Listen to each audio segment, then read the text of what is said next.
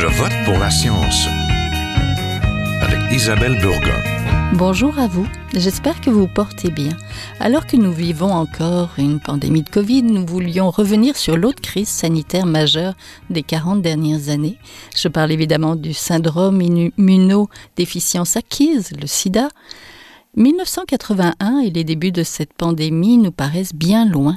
Il y a eu de nombreux progrès dans la lutte de cette maladie infectieuse provoquée par le virus immunodéficience humaine, le VIH, en commençant bien sûr par ceux de la recherche avec la découverte de la trithérapie, mais aussi des avancées politiques et juridiques importantes. Pourrions-nous faire des parallèles entre les deux pandémies et même en tirer quelques leçons pour parvenir à mieux vivre avec la Covid? Et aussi, comment vit-on en 2022 avec le VIH Nous en parlons tout de suite, restez là.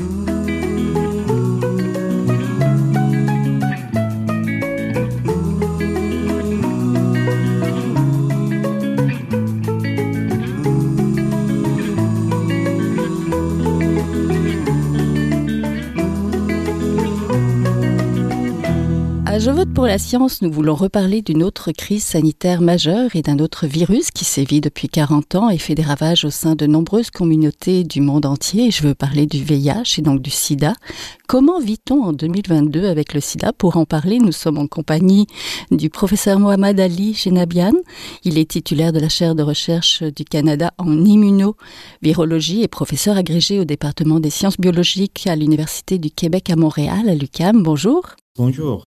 On est aussi en compagnie de Yannick Villedieu, journaliste, animateur et conférencier spécialisé en sciences et en médecine et pendant 35 ans l'animateur de l'émission de vulgarisation scientifique Les années-lumière à Radio-Canada et auteur de nombreux ouvrages en santé aussi, dont le plus récent, Le deuil et la lumière, une histoire du sida, publié chez Boréal. Bonjour. Bonjour. Le sida est une crise sanitaire majeure et donc ça le fait 40 ans que le VIH fait des ravages. Il anime toujours la communauté scientifique. Le 16 mars dernier avait lieu d'ailleurs l'édition 2022 des Journées québécoises du VIH où se discutaient les enjeux de santé mentale et sexuelle, de politique, de prévention ou encore même d'accès universel aux soins. Pour commencer, pourquoi est-ce important de parler encore du sida en 2022, de la recherche, mais aussi des personnes qui vivent avec euh, cette dramatique maladie infectieuse? Je vais commencer avec vous, professeur Genabian. Euh, merci. Donc, euh, comme vous avez mentionné, euh, la pandémie au VIH, c'est une des deux pandémies actuelles qui existent depuis de, 40 ans déjà. Et euh, il y a des enjeux assez importants euh, associés à cette maladie, associés à cette infection et cette pandémie qui persiste depuis 40 ans. À titre d'information, aujourd'hui même, on a environ 38 millions de personnes qui vivent avec ce virus euh, dans le monde et qu'il y a un taux d'infection, de nouvelles euh, infections au niveau global à peu près euh, 2 millions de personnes par an. Euh, et on a 700 morts liées à l'infection au VIH. Donc, comme vous voyez, déjà au niveau des gens vivant avec le VIH, on a encore les taux de, de nouvelles infections, la mortalité euh, à ce virus. Le traitement, malgré que c'est bien avancé, ce n'est pas efficace encore. Donc, c'est une maladie à vie qui persiste, euh, qui se guérit pas et voilà, donc ça, ça constitue encore euh, comme une maladie euh, importante, une infection importante, une pandémie, qu'il n'y a pas d'un vaccin euh, préventif encore. Euh, et qu'il n'y a pas une stratégie de guérison et le traitement, c'est juste pour contrôler euh, la réplication virale, mais ça n'arrive pas à éliminer ce virus. Oui, donc vous l'avez compris, c'est encore important d'en parler et même de l'écrire. Monsieur Villedieu oui, ben, c'est un peu une question que plusieurs personnes m'ont posée quand j'ai sorti, euh, publié mon livre, c'était en novembre dernier, donc Le deuil et la lumière. Euh, une histoire du sida. Euh, les gens m'ont dit mais pourquoi parler du sida? Ben, Je dis parce que c'est encore euh, une, une, maladie qui existe encore, hein, comme on vient de le dire, comme mon collègue vient de le dire, entre 700 000 et 1 million de décès par année dus au sida, encore aujourd'hui, hein, c'est important. Et puis ça, c'est la première, la raison, donc cette pandémie n'est pas terminée. Puis la deuxième raison, c'est que c'est encore, au point de vue scientifique, un sujet extrêmement important, et on vient de le signaler. On a des médicaments qui permettent de contrôler l'infection, qui font que les, les personnes qui portent le VIH, qui sont bien traitées, qui répondent bien au traitement, ont une espérance de vie très comparable à l'espérance de vie des gens qui ne sont pas euh, séropositifs, mais on ne sait toujours pas comment guérir cette infection, euh, comment euh, effectivement donc se débat, débarrasser du, du VIH, du virus de l'immunodéficience humaine. Donc ça fait au moins deux très bonnes raisons euh, pour euh, dire que le sida, c'est encore une question euh, d'actualité. Oui, tout à fait. Cette infection au VIH-Sida qui sévit depuis 40 ans, pourquoi nous n'en sommes pas venus à bout, professeur Chenabian mais il y a plusieurs raisons. Déjà, euh, c'est un virus qui mute euh, très rapidement. Donc, euh, si on peut faire une petite comparaison euh, par rapport au, la deuxième pandémie euh, actuelle depuis deux ans et demi, le Covid-19, actuellement, ce qui, le nombre de variants virales qui se circulent au niveau global ça se limite à 14 et que euh, c'est largement dominé par deux seuls variants. Tandis que avec euh, les mutations et les changements génétiques, ce virus se fait. Chez le même individu qui est infecté par le virus, on peut avoir des centaines et des centaines, des milliers de variants. Donc vous voyez, c'est euh, c'est un virus qui se modifie largement et donc, euh, le développement de vaccins préventifs qui puissent protéger contre cette diversité énorme de variants infectieuses est, euh, un enjeu très majeur. Donc, c'est pour ça que euh, pratiquement tous les essais vaccinaux à date n'a rien donné. Il y avait des échecs. Et deuxièmement, comme ça a été dit aussi, c'est un virus qui s'intègre son génome au sein du génome de cellules immunitaires de lymphocytes TCD4, on les appelle euh, majoritairement. Et donc, ça affaiblit d'abord euh, son cible majeure sur le système immunitaire. Ça affaiblit largement et progressivement le système immunitaire. Et donc, comme son génome est intégré dans le génome humain, euh, c'est la barrière principale pour la guérison euh, de cette maladie, euh, cette infection. Donc, ça reste encore beaucoup encore à apprendre comment ce virus se cache dans certaines cellules, dans certaines tissus anatomiques et comment on peut euh, avoir euh, des vaccins préventifs? Ce sont des enjeux majeurs et continuels qu'on n'a pas encore euh, une solution. Monsieur Villedieu, est-ce que vous voyez, vous aussi, des parallèles entre les deux crises sanitaires? Ben, Oui, il y, a des parallèles. D'abord, ce sont deux pandémies, hein, c'est quand même euh, tout à fait euh, remarquable. Ensuite, ce sont deux pandémies euh, qui sont causées par des, des agents infectieux, des virus euh, nouveaux, qui donc c'est des maladies émergentes. Et ça, c'est vraiment important de, de, le dire parce que effectivement, on est face euh, à des à une situation où on a on a eu, on a et on aura encore des, euh, des de nouveaux euh, agents infectieux qui vont causer euh, d'autres euh, qui qui causent des pandémies. Alors ça, c'est un, un, parallèle. L'autre parallèle qu'on peut faire, l'autre rapprochement qu'on peut faire, c'est que ce sont deux zoonoses. Hein, donc des, euh, le mot, on tout, tout, le monde l'a appris pendant le, avec le, la Covid. Euh, ce sont deux maladies qui viennent euh, originellement de l'animal, du singe dans le cas euh, du VIH, du virus du sida, et de la chauve-souris dans le cas de la Covid. Alors ça, ce sont deux parallèles. C'est intéressant parce que notre relation avec le monde animal, avec l'environnement, avec l'écologie, avec le, la nature sauvage au fond, dont, est, importante, euh, est en cause au fond dans cette dans, cette l'apparition de ces maladies-là. Donc ce sont des euh, des parallèles qu'on peut faire, mais effectivement, euh, comme dit le docteur Génabian, il y a vraiment des grandes différences, notamment le, ce fameux euh, temps d'incubation. Hein. Le, le, virus du sida, vous pouvez l'avoir et le transmettre pendant de très nombreuses années sans le savoir. Dans le cas de la Covid, c'est quelques jours. L'autre euh, immense différence, c'est que effectivement, le virus du SIDA, quand vous l'avez, vous l'avez pour toujours. Alors que dans le et, et si c'était pas traité, il y aurait un taux de mortalité euh, probablement de, enfin très très très très élevé. Alors que dans le cas de la Covid, ben, vous l'avez, vous vous en débarrassez, euh, ça dure quelques jours et le taux de mortalité est très très très bas par rapport euh, au SIDA. Donc il y a quand même des différences importantes entre les deux, des parallèles, mais beaucoup de différences entre les deux, oui. Oui, professeur Genabian, quelles sont les méthodes préventives actuelles pour diminuer le risque de transmission du VIH, justement? Bon, il y a, euh, en absence d'un vaccin préventif qui est idéal, en fait, dans le contexte de maladies transmissibles, euh, en absence de ça, il y a certaines méthodes qui sont très efficaces, euh, mais pas forcément appliquées partout. C'est pour ça qu'on a effectivement un taux assez élevé de nouvelles, nouveaux cas de nouvelles infections. La première chose, c'est de barrières physiques lors des rapports sexuels. Euh, le condom, euh, ça, le préservatif, ce qui est le plus euh, utilisé largement, mais quand même, comme on le sait, certaines dans certaines euh, settings, c'est pas toujours accessible ou accepté par, certaines personnes. Euh, un autre, une autre méthode aussi qui, qui a démontré sa, son efficacité, qui a réussi à diminuer euh, jusqu'à 70% le taux de transmission euh, c'est la circoncision euh, chez les hommes. Euh, ça, ça, a été fait dans, dans les grands essais et que ça a démontré que ça peut diminuer largement le taux de transmission hétérosexuelle ou homosexuelle.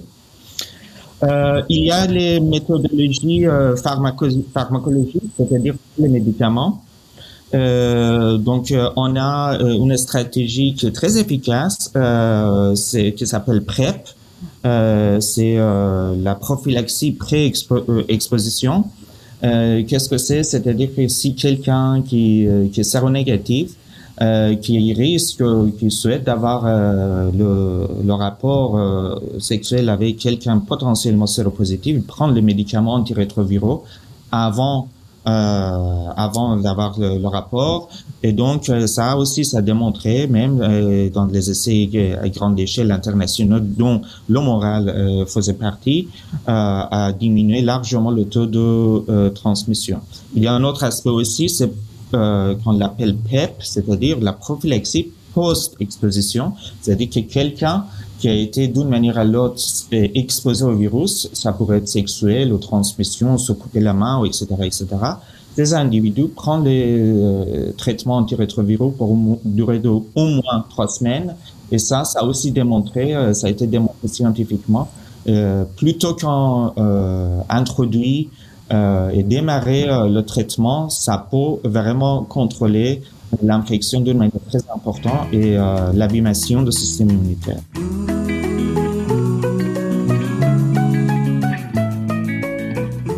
Vous êtes toujours à Je vote pour la science, là où la science rencontre la politique, une émission produite par l'agence Science Presse. Vous pouvez visiter son site internet au sciencepresse.qc.ca. Une des portes de sortie de la Covid, c'est la vaccination, mais il n'y a pas de vaccin préventif pour le VIH. Monsieur Villedieu, la riposte au sida provient à la fois du fruit de la recherche fondamentale et clinique, mais aussi du rôle déterminant des activistes et des associations de malades, n'est-ce pas? Oui, et, et ça c'est quelque chose qui a été tout à fait... Euh, important et caractéristique du sida, euh, c'est que dès le début, hein, moi je me souviens, j'étais donc dans les premières euh, conférences internationales, etc., euh, au début des années 80, c'est que dès le début, les, patients, les malades, euh, qui étaient des jeunes, qui étaient déjà organisés comme, comme groupe, puisque les homosexuels s'étaient organisés pour faire face à la, à l'homophobie, hein, notamment à San Francisco après l'assassinat euh, d'un conseiller municipal euh, gay euh, à la fin des années 70. Donc il y avait une, déjà une, il y a eu une mobilisation immédiate des groupes de, de, de, malades, de, patients ou de des groupes donc qui se sont battus pour euh, faire avancer la recherche, pour faire en sorte que les compagnies pharmaceutiques s'impliquent davantage, pour faire en sorte que les gouvernements aussi euh, s'intéressent à la question, mettent des fonds dans la recherche. Il y avait une urgence de trouver qui était demandée par les par les groupes euh, activistes. Et notamment on, sait on connaît par exemple le groupe ACT UP hein, qui a été créé euh, au milieu des années 80 euh, à New York et qui a eu des, des qui a fait des des, des, des associations frères un peu partout dans le monde. Ces associations là ont fait en sorte que le sida a été mis euh, dans l'actualité, a été mis euh, dans les, débats, on a demandé des, investissements, etc. Donc oui, les patients ont joué un rôle fondamental et ce rôle-là, c'était un renversement de rôle par rapport à ce que euh, on connaissait jusqu'alors. Jusqu'alors, le patient était justement un patient. il écoutait l'expert, le médecin, il avait rien à dire ou à peu près. Il se sentait tout seul dans son cas, si vous voulez, moi malade devant mon médecin. Et là, tout à coup, les, les patients étaient, les, les patients étaient, faisaient partie d'un groupe. Nous étions euh, les, les, gens disaient nous sommes, nous, sommes, nous faisons partie des, de la communauté euh, touchée par la maladie. Euh, ils remettaient en cause euh, parfois même le savoir des, experts, des médecins. Donc il y avait vraiment quelque chose d'extrêmement important. J'ai vu des, des, des, des, empoignades formidables hein, entre les, les, les, activistes qui essayaient toutes sortes de médicaments avant la trithérapie quand il n'y avait rien, qui essayaient des fois par des, des essais un petit peu, disons, non conventionnels des, produits et les, les, scientifiques qui disaient bah, écoutez, il faut quand même euh, euh, faire des essais cliniques selon les règles de l'art, etc. Et donc les patients ont joué un rôle et les activistes ont joué un rôle fondamental dans l'épidémie et ça s'est transféré après pour d'autres maladies, euh, dans le, cancer du sein, les maladies génétiques, etc., se sont toutes mises à au fond, d'une certaine façon, à, imiter hein, le petit ruban rouge, euh, parce qu'on a eu le ruban rouge pour le cancer du sein, etc. Après, le petit ruban rouge du sida. Et donc, ça a changé la, la relation entre le malade euh, et l'expert, le chercheur, le médecin. Et ça, c'est fondamental. C'est un des grands apports hein, de, l'histoire du, de l'histoire du sida. Oui, le début des pa patients partenaires. Quels sont les enjeux pour les personnes vivant avec le VIH, professeur Genabian euh, il y a deux enjeux majeurs, un qui est global euh, au niveau de euh, l'accès au traitement, accès aux euh, médicaments comme il faut. Il y avait des objectifs déjà prédéterminés par l'Organisation mondiale de la santé d'avoir 90% des gens qui sont infectés par le VIH, qui soient informés par leur infection et d'avoir accès au traitement. Ce n'est pas cet objectif n'est pas encore euh, euh, atteint.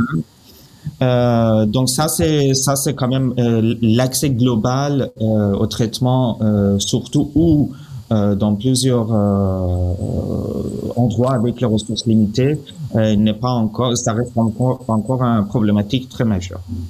À part ça, ceux qui ont accès au traitement, il y a un enjeu très majeur qui persiste c'est que malgré l'efficacité de traitement à inhiber la réplication virale, euh, il y a une inflammation persistante causée à tous les dommages que ce virus fait dans le système immunitaire. Cette inflammation chronique persistante euh, dérive un phénomène qu'on appelle euh, le vieillissement euh, inflammatoire qui est accéléré chez les personnes vivant avec le VIH. Donc, qu'est-ce que ça veut dire? C'est-à-dire que déjà, grâce à ce traitement, on a moins de mortalité, le taux de mortalité. Donc, la population des gens vivant avec le VIH commence à se vieillir. Pour être concrète, entre 2011 et 2020, aux États-Unis, le nombre de personnes vivant avec le VIH plus de 50 ans à 12, 37% est augmenté à 70%. C'est-à-dire ça s'est doublé. Les gens qui sont en train de vieillir avec ce, euh, ce virus. Avec ce phénomène de vieillissement inflammatoire accéléré, euh, plusieurs comorbidités arrivent beaucoup plus tôt que la population générale non infectée.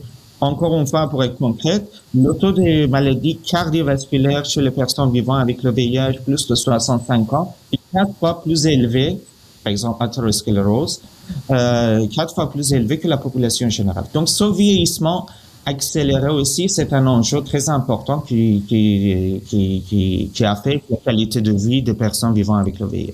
Oui, pendant 40 ans, la recherche scientifique sur le VIH a fait des bons extraordinaires et mené à la trithérapie en 96, ce qui change le visage finalement de cette maladie, mais c'est une pandémie qui est loin d'être terminée, Monsieur Villedieu?